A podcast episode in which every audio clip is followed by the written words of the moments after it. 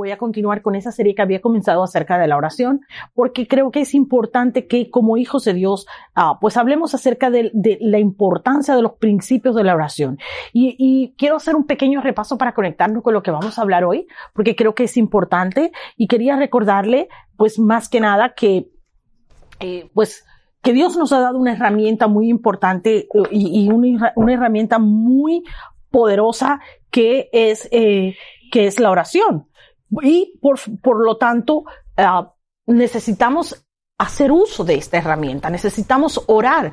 De hecho, no solamente Dios nos dio esta herramienta para que la utilizásemos, eh, y es la forma en que nos comunicamos con Dios, es la forma en que tenemos comunión con Dios, pero además es la forma en que podemos presentar nuestras peticiones delante del Padre.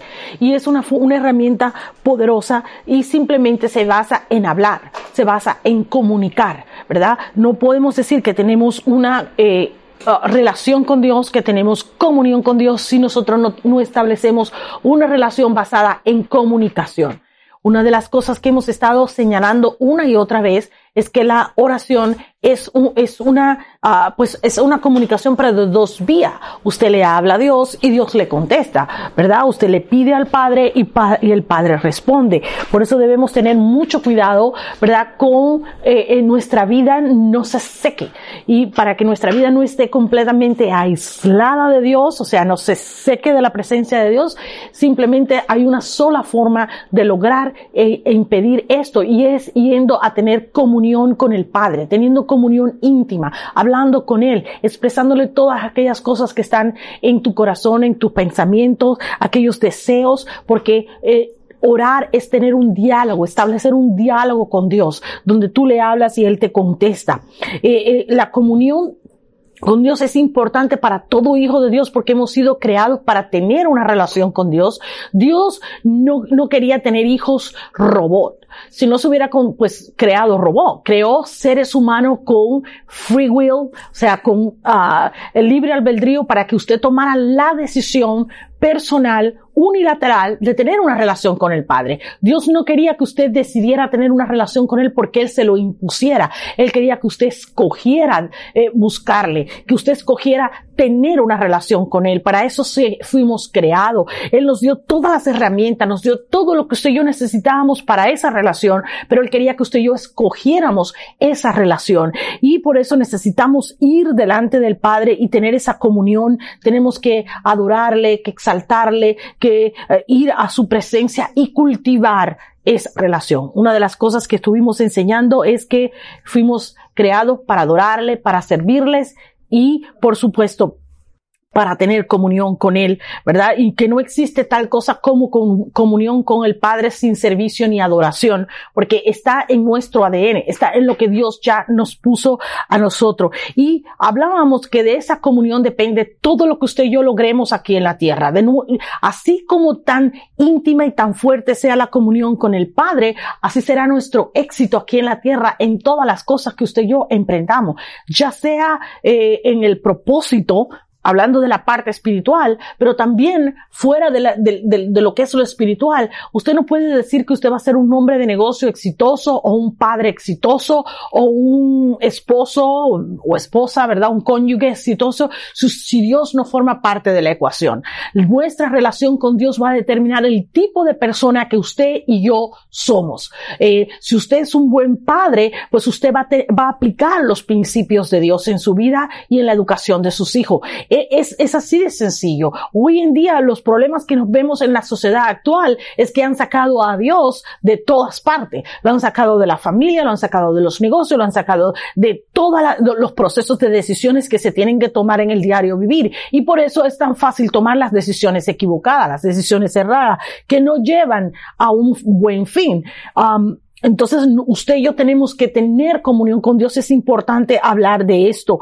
Y cuando hablamos de oración, nuevamente estamos refiriéndonos a palabra, expresar nuestros sentimientos, nuestras emociones, nuestros deseos, nuestros planes delante de Dios. ¿Para qué? Para someterlos a la voluntad de Dios. Hablamos mucho acerca de Jeremías 33.3, clama a mí y yo responderé. Y este es un versículo muy conocido que se usa muchísimo a la hora de orar, pero es un versículo que hay veces que no lo entendemos o lo usamos muy a la ligera, tomamos la palabra de Dios en vano y no entendemos cuando hablamos clama a mí, Dios te está diciendo clama a mí, ven a mí, ten comunión conmigo, porque usted no puede clamar si usted no, no tiene comunión con una persona. Usted no le puede pedir, por ejemplo, vamos a ponerle un ejemplo de lo que esto, de, lo que estoy hablando, de lo que me estoy refiriendo. Usted, usted tiene necesidad de pedir un dinero prestado y usted no le va a pedir dinero prestado a un desconocido. Usted va a una persona que usted conoce porque esa persona es más fácil que le preste el dinero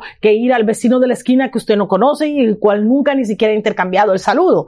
Entonces va a la persona que usted conoce. ¿Verdad? Porque esa persona le va a responder. Tal vez la persona no tiene el dinero que usted le hace falta, pero al menos le va a decir, mira, ¿por qué no haces esto? ¿Por qué no haces aquello? Y le va a dar, le va a traer una guianza o le va a dar una dirección en qué hacer en caso de su necesidad. Por eso usted busca la persona que usted conoce. Pero hay mucha gente que nunca va a la presencia de Dios, que nunca tiene comunión con Dios, que nunca tiene una relación establecida con Dios. Tal vez se congrega, tal vez va a una iglesia, pero no tiene comunión con Dios, pero quiere que Dios Dios conteste todas y cada una de sus necesidades, pero no trabaja de esa manera. Tenemos que tener comunión con Dios, tenemos que establecer este, e, esta, esta relación en la cual Dios conozca de ti y tú conozcas a Dios.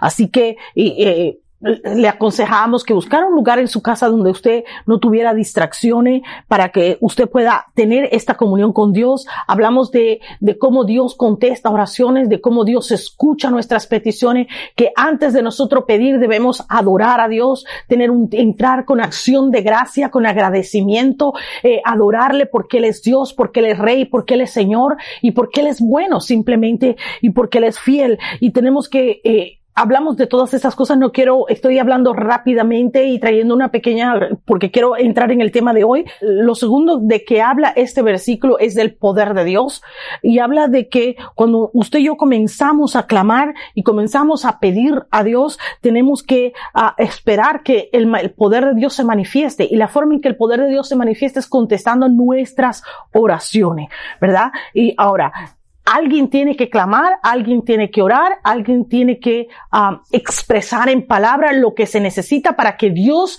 conteste esa oración y lo va a hacer simplemente por su poder. Ahora, si usted y yo no conocemos la palabra de Dios, va a ser un poco difícil que usted y yo podamos lograr resultados en nuestra oración. ¿Por qué? Porque las oraciones efectivas, las oraciones a que dan fruto, eh, son las oraciones donde se ora la voluntad de Dios. Y estamos, y estuvimos hablando acerca de orar la voluntad de Dios, que es orar con la palabra de Dios. Usted está enfermo y usted empieza a declarar que por la llaga de Jesucristo ya usted ha sido sanado. Usted es un hijo de pacto, usted tiene una relación con el Dios de pacto, por tanto usted tiene derecho usted a, recibir, ¿verdad? Esa sanidad porque ya el, usted tiene acceso al trono de la gracia para el oportuno socorro. Orar la voluntad de Dios es orar con la palabra de Dios.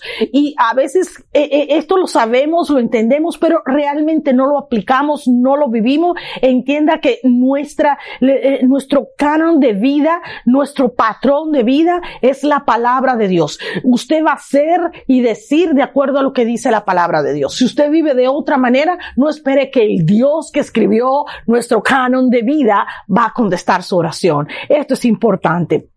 La voluntad de Dios es orar la palabra de Dios. Esto lo estuvimos hablando. Una oración efectiva, además, eh, eh, estuvimos enseñando acerca de Hebreos 11.3, donde hablábamos que por fe habíamos, entendemos que fue constituido el universo. ¿Por qué? Por medio de la palabra de Dios. Por eso es que es importante. Usted tal vez no, no lo ha visto, no lo ha entendido, no lo ha creído, pero si usted habla y decreta la palabra de Dios sobre su necesidad, algo va a ocurrir. Toda oración se debe hacer y se tiene que hacer con fe. La fe tiene que ser parte de nuestra oración. Nosotros tenemos que buscar a Dios creyendo que Él está, creyendo que Él va a contestar, creyendo que Él va a obrar. Eso es lo que hace. Aquí dice, clama a mí, yo te responderé. Esa es la primera parte del versículo que estamos tan familiarizados, ¿verdad? A la hora de orar, pero no termina el versículo. Ahí dice, y te enseñaré cosas grandes y ocultas que tú no conoces. ¿Cuáles son esas grandes cosas ocultas que tú no, que tú y yo no conocemos? Pues la respuesta a esas oraciones, la respuesta a nuestra necesidad, el, suplir cada una de esas necesidades cuando usted y yo venimos a la presencia de Dios y tenemos este tiempo de comunión con Dios y, tenemos, uh, pues, esa relación establecida con Dios, pues entonces, ¿qué va a suceder? Que Dios, cuando tú y yo clamamos, Dios va a conocer nuestra nuestra, voz porque ya tenemos una relación. ¿Y qué sucede? Dios va a contestar esas cosas ocultas que no se ven. Ahora, yo quiero en el día de hoy enfocarme en otra, en, parte de esto, de estas oraciones, porque tenemos que tener mucho cuidado cuando nosotros oramos. Por eso hoy me voy a enfocar en enseñarle acerca de ciertas oraciones en las cuales no debemos caer los hijos de Dios. Y quiero leerle para ello Proverbio 18, 21. Proverbios 18, 21 dice, la muerte y la vida están en poder de la lengua. Hay poder en las palabras. Entienda esto. Nuestras palabras tienen poder. Vimos anteriormente cómo Hebreos 11 y 3 dice que entendemos que el universo fue constituido por medio de palabras, por medio de la palabra de Dios. En Génesis encontramos que dice, y dijo Dios, y dijo Dios. Y dijo Dios, ¿verdad? Una y otra vez Dios habló y algo sucedió. Dios habló, los cielos y la tierra, ¿verdad? Fueron creados. Dios habló, se separaron la luz de las tinieblas. Dios habló, se separaron las tierras de las aguas. O sea, Dios habló, algo sucedió. El universo fue constituido por medio de palabras. Y esto es importante que lo entendamos, que entendamos. Nuestras palabras tienen poder. Hablamos anteriormente del poder creativo que hay en la palabra de Dios, que cuando nosotros empezamos a orar, algo va a suceder. Pero aquí estamos, vamos a enfocarnos en, un poder que no necesariamente eh, es positivo. Crea algo, pero no necesariamente algo bueno. Por eso tenemos que tener cuidado cómo nosotros ah, utilizamos la palabra cuando vamos a orar. Tenemos que tener mucho cuidado cuáles son las palabras que empleamos en nuestra oración, porque nuestro, nuestra lengua tiene poder. Dice este, este versículo, la muerte y la vida están en poder de la lengua. O sea, nuestra lengua tiene el poder, tiene la capacidad, tiene la habilidad de desatar vida o desatar muerte. Y es importante que usted y yo entendamos que esto es lo que muchas veces estamos haciendo en oración. Vamos orar y empezamos a desatar muerte en vez de vida. Pastora, ¿cómo puede hacer esto? Muy sencillo. Cuando usted comienza a, a decretar, a orar, a hablar esas cosas negativas, esas cosas que no edifican sobre una persona, sobre una circunstancia, sobre determinado asunto. Por ejemplo, hay una mujer que está orando por un esposo y su esposo tal vez es, es, es eh, pues, no sé, drogadicto, alcohólico y en vez de decir, Señor, eh, yo lo veo como tú lo ves, en vez de hacer una oración que habla la voluntad de Dios sobre este hombre, empieza a orar, a decir, Señor, mira que es un borracho, que no se cambia, que nunca va a cambiar, haz como quiera, Padre, en el nombre de Jesús, y empiezan a hacer decretos sobre la vida de esa persona que no edifica a la persona, que no va a traer cambios en la vida de la persona, sino que está añadiendo cargas espirituales sobre esas personas. Y una vez que lo dice una y otra vez, una y otra vez, lo dice tantas veces que esas, esas palabras empiezan a, transformarse y ya dejan de ser cargas para convertirse en una maldición sobre la vida de la persona. O sea, ya le puso la etiqueta de borracho. Entonces el hombre es un borracho. Tenemos que ver las cosas como Dios las ve. Tenemos que hablar lo que Dios ve. Señor, yo declaro que mi esposo es un varón esforzado y valiente. Señor, yo no sé cómo ni de qué manera, pero tú vas a tocar su vida y su corazón. Padre, yo declaro que ha de levantar manos limpias y puras delante de ti. Señor, en el nombre de Jesús, yo declaro que tú lo levantas como sacerdote en mi hogar. Señor, en el nombre que sobre todo nombre, yo declaro vida y no muerte. Y usted empieza a hablar lo que Dios habla. Usted empieza a decretar sobre él lo que dice la palabra de Dios. Y esa es la única forma de que usted va a lograr cambios en la vida de esa persona. Nosotros tenemos que tener cuidado porque las palabras producen muerte así como también pueden producir vida. Entonces tenemos que tener cuidado cómo oramos. Una de, eh, allá en Santiago, ¿verdad? En el capítulo 1 habla que hay, hay oraciones, o sea, hay palabras que son almáticas. Estas son las, las palabras que destruyen, palabras que pueden constituir maldiciones, palabras que ah, de alguna manera pueden ser consideradas oraciones de brujería, porque no están hablando ni edificando en la vida de una persona, sino que están trayendo carga, que están trayendo ataduras sobre esa persona. Por eso usted y yo debemos edificar con nuestras palabras. No vaya a orar y a decretar. Eh, ah, le voy a poner un ejemplo porque Tal vez usted, pues, eh, no sé, no, no entiende de lo que estamos hablando, porque yo, yo quiero que usted aprenda a desatar bendición y no maldición, a desatar vida y no muerte, ¿verdad? A desatar los propósitos de Dios en la vida de una persona y no los propósitos del infierno. Así que hablemos bien. Una de las cosas que muchas uh, uh, personas eh, eh, hacen o, o ciertas personas hacen en el reino de Dios es que usan esos versículos raros que usted se encuentra por allí, aquellos ah, ah, ah, salmos fuertes, eh, maldición, se va a podrir en el Seol, eh, cosas terribles que desatan sobre una vida de una persona para orar. Y bueno, yo estoy orando la, la palabra de Dios. No, eso, de eso no me estoy refiriendo. Hable vida. Hable vida. Hable sobre los huesos secos para que sean edificados, pero no para que traigan más atadura.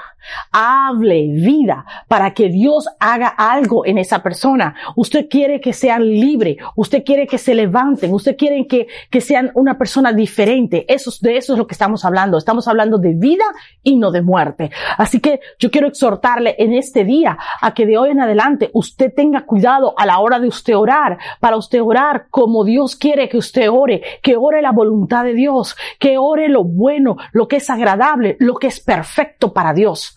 Nuestras palabras son semillas que van a producir algo. De la misma manera que cuando usted ora por fe, un milagro puede ser desatado. De la misma manera que cuando usted ora por fe, por una sanidad, esa sanidad se puede producir. Asimismo, cuando usted ora esas oraciones almáticas y usted empieza a sembrar semillas, semillas que Dios no le agradan, esas semillas van a dar lugar a algo. Por ejemplo, Usted empieza a hablar, ¿verdad? Por venganza, empieza a sembrar semillas de resentimiento, semillas de amargura y tenga por seguro que esas semillas van a dar fruto. El problema está en que la palabra de Dios dice que lo que tú siembras, tú cosechas.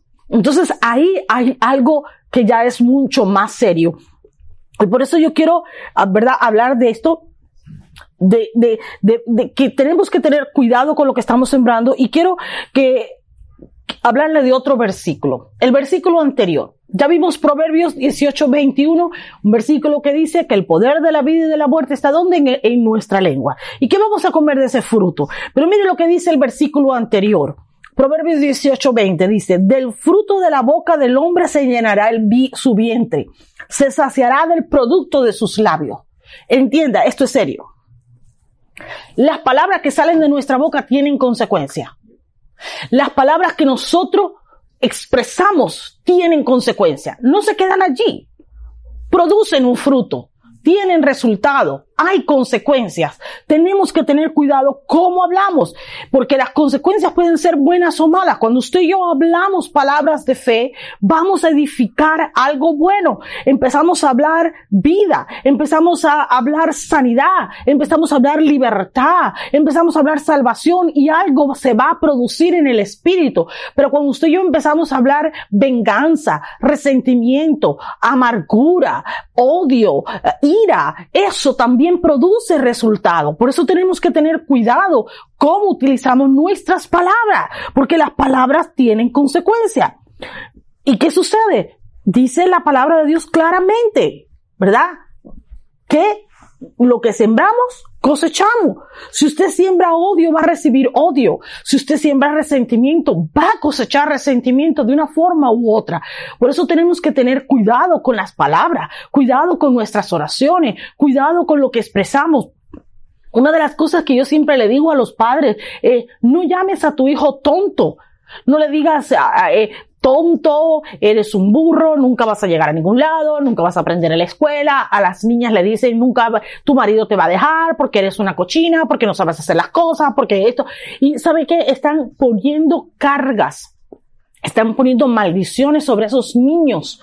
Esos niños crecen con una autoestima baja y crecen con una, cargando una maldición. Si usted ha sido uno de esos padres que ha puesto esas cargas sobre sus hijos, sin importar la edad que tengan sus hijos hoy día, simplemente empiece a cancelar esas palabras hoy y dígale, Señor, perdóname por haber dicho esas palabras y haber decretado esas palabras sobre mis hijos. Las cancelo en el nombre de Jesús. Empiece a cancelar esas palabras y no si a usted se la dijeron y usted sabe que esas palabras afectaron su vida, porque usted sabe que afectaron su vida, ahora mismo empiece a renunciar a eso. Dile, Señor, yo renuncio a esas palabras de maldición que impusieron sobre mi vida. Ahora mismo en el nombre de Jesús les quito el derecho legal, no las quiero, no, no, no, no quiero esas etiquetas sobre mi vida. Cancele esas palabras hayan venido de la boca de quien haya venido. Cancélelas y simplemente dígale no son mías, yo soy un hijo de Dios, yo soy una hija de Dios. Y cancele esas palabras porque tienen consecuencia en la vida de una persona. Muchas veces no entendemos que esas palabras nos marcan si a usted lo marcaron, ¿cómo no van a marcar a sus hijos? Pues tenemos que ser cuidadosos con las palabras que hablamos, porque una oración poderosa es aquella que vincula la palabra de Dios con nuestros decretos, ¿verdad? Esa palabra de Dios se vincula con nuestros decretos y va a producir un resultado. Pero cuando usted coge la palabra de Dios y los decretos que salen de su boca son decretos de maldición, van a producir un resultado, pero la primera persona que va a ser afectada es usted. ¿Verdad? Porque va, usted va en algún momento, va, usted va a cosechar de lo que usted está sembrando y, y necesita entender que es importante que usted y yo no eh, eh sembremos semillas de maldición ni para nosotros ni para nadie. Dios no nos llamó a maldecir. Dios nos llamó a bendecir. Dios nos llamó a adorar, a alabar, a hacer buenos decretos, a hacer de bendición, a hacer luz y sal de la tierra. Es lo que dice la palabra de Dios. Usted y yo somos luz y sal de la tierra. Pero si usted y yo nos convertimos en lo mismo que son la gente del mundo, los que no conocen a Cristo, entonces no hay diferencia nunca van a ver la diferencia, nunca van a venir a Cristo. ¿Para qué si es igual? Por eso usted y yo tenemos que marcar la diferencia. La palabra de Dios dice, si alguien te hizo mal, no le pagues con mal, págale con bien. ¿Qué hizo Cristo? Puso la otra mejilla. Tenemos que caminar la milla extra. Tenemos que hacer la diferencia. Y la primera forma de hacer la diferencia es con nuestras palabras nuestras palabras. Nuestras palabras tienen vida o tienen muerte. Depende de ti desatar vida o desatar muerte. Esto es importante. ¿Por qué? Porque nuestras oraciones van a producir un rompimiento o van a producir una atadura que va a cerrar los cielos. Es así de sencillo. Pero nuestras palabras, esas palabras que salen de nuestra boca, tienen un poder y un peso que van a afectar la vida de los que nos rodean. Así que seamos cuidadosos en cómo oramos. No importa que veamos la necesidad en la vida de otra persona, no importa que veamos una persona que está completamente atada, que usted sabe que tiene una necesidad imperiosa de Cristo, pues ore como Dios oraría. Hable de esa persona como Dios hablaría no por medio de tus emociones, no por medio de lo que tú ves, sino por medio de lo que tú sabes que Dios desearía para esa persona. Esa persona no fue para estar atada a la droga, no fue para estar atada a, los pecados sexuales, no fue para estar atada al alcoholismo o a una depresión o al temor o al pánico. No, esa persona fue creada para vivir la vida abundante de Dios, ¿verdad? Que Dios ya puede proveer para ella. Entonces empieza a hacer esos decretos sobre esa persona. Dios ya sabe que la persona Usted no se lo tiene que decir. Entonces no traiga más ataduras sobre la vida de la persona. Seamos cuidadosos con la vida de los demás. Seamos, ¿verdad? Cuidadosos con lo que está sucediendo con la gente que está a nuestro alrededor. Porque nuestras palabras tienen poder. Y una palabra de fe es algo que es impresionante, porque una palabra de fe no solamente puede edificar en tu vida y desatar un milagro en tu vida, pero va a, tener influencia en la gente que te rodea.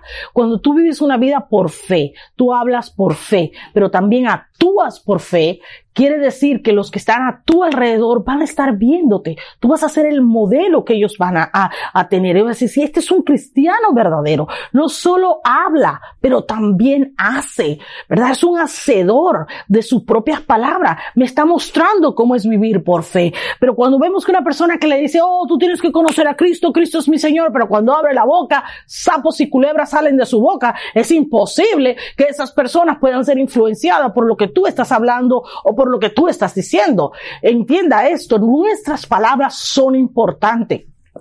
Cómo el mundo nos ve depende mucho de nuestras palabras. Tú hablas, pero no actúas. Entonces, necesitamos hacer que nuestras palabras se alineen a nuestros actos, pero que tanto nuestras palabras como nuestros actos representen a Dios aquí en la tierra, que verdaderamente sean una expresión de Dios aquí en la tierra. Así que tenga cuidado con lo que está hablando, con lo que está diciendo, cómo usted se expresa delante de los demás. Vamos a terminar hablando de, de la oración, ¿verdad? Y estamos, declaramos, Estuvimos hablando hoy acerca de esas oraciones almáticas, oraciones que hablan de nuestras emociones, pero no hablan de la voluntad de Dios. Vemos una necesidad en otra persona y oramos de acuerdo a lo que vemos y no a lo que Dios quiere que decretemos sobre esa persona. Y es importante que lo digamos porque del fruto de nuestra boca es de lo que nos vamos, dice que se llenará nuestro vientre. O sea, en otras palabras, de lo que nosotros hablamos se llenará nuestra vida. Y es importante de esto, pues evitar a toda costa, ¿verdad?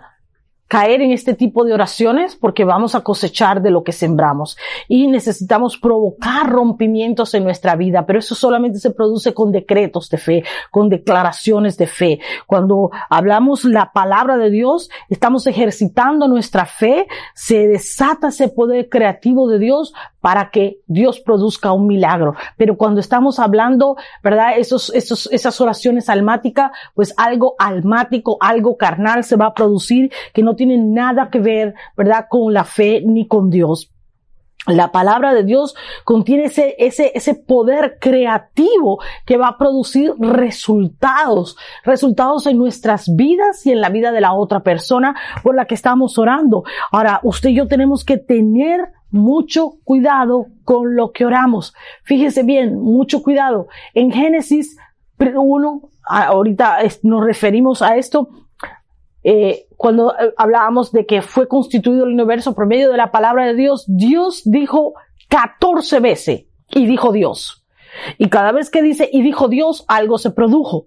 O sea, la palabra de Dios tuvo poder creativo. Pero la cosa es que la palabra de Dios sigue estando vigente hoy día. Sigue siendo esa palabra que es poderosa, es que es efectiva, que es eficaz y que es espada más poderosa que de doble filo. Dios creó todo el universo por medio de la palabra. Como usted y yo no vamos a, crear, ¿verdad? Una sanidad, una restauración en la familia, una salvación. O sea, usted y yo fuimos creados a su imagen, fuimos creados a su semejanza. Él nos impartió su Santo Espíritu para que usted y yo podamos orar como conviene. Y la razón mejor para orar como conviene es por medio del Espíritu Santo. No quiero entrar mucho lo que es orar por medio del Espíritu Santo, porque creo que tenemos que dedicarle más tiempo a eso, pero la importancia de la oración en nuestras vidas es que tenemos que eh, eh, orar de acuerdo a la voluntad de Dios para producir resultado, para tener comunión con el Padre, para estar agarrados de la mano de Dios,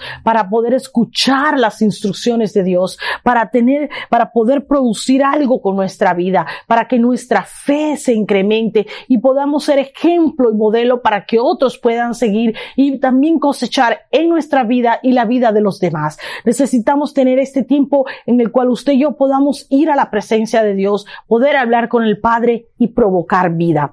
Le voy a dar un testimonio hace eh, el año pasado, eh, hace más o menos un año atrás, más o menos, eh, me llamaron desde México para hablar sobre, para que orara sobre un apóstol muy querido con el cual tenemos una relación, ¿verdad? De ministerial.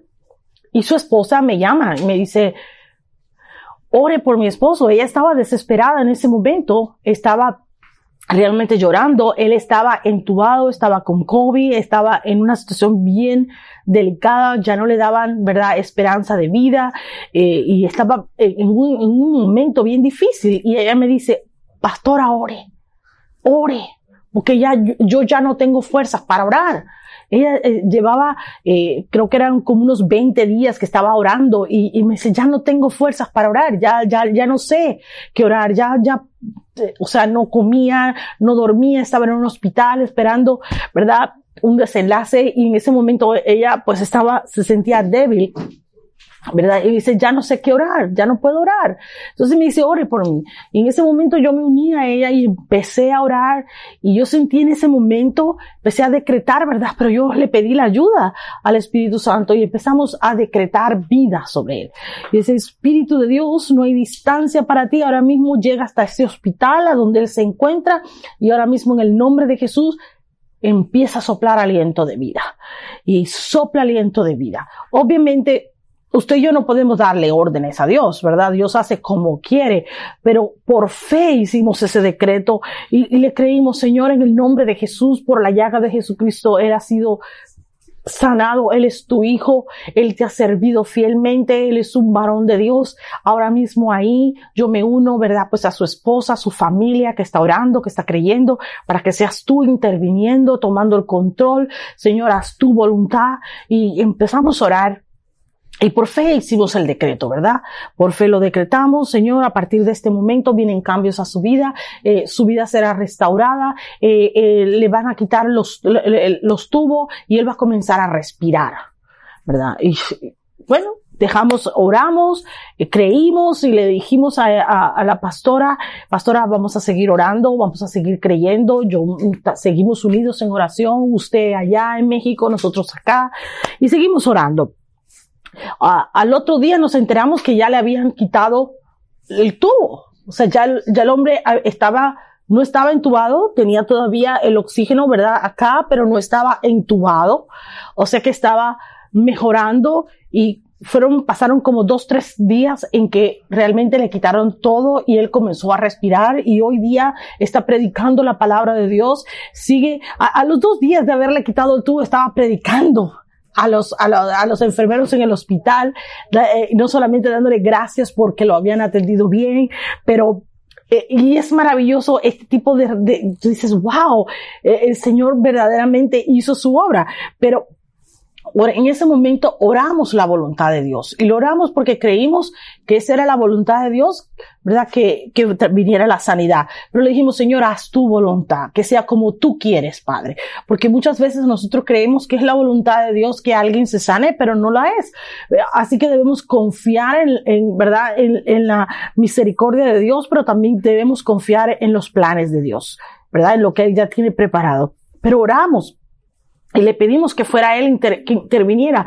Y nuestra palabra fue decretada sobre la vida de esta persona. Y simplemente decretamos vida. Hablamos vida. Le decimos, Señor, esto, esta enfermedad no es para muerte, sino será para tu gloria. Este hombre va a testificar. Este hombre va a levantarse de esa cama de hospital y va a testificar de lo que tú hiciste en su vida. Y muchas vidas se van a salvar por causa de este testimonio.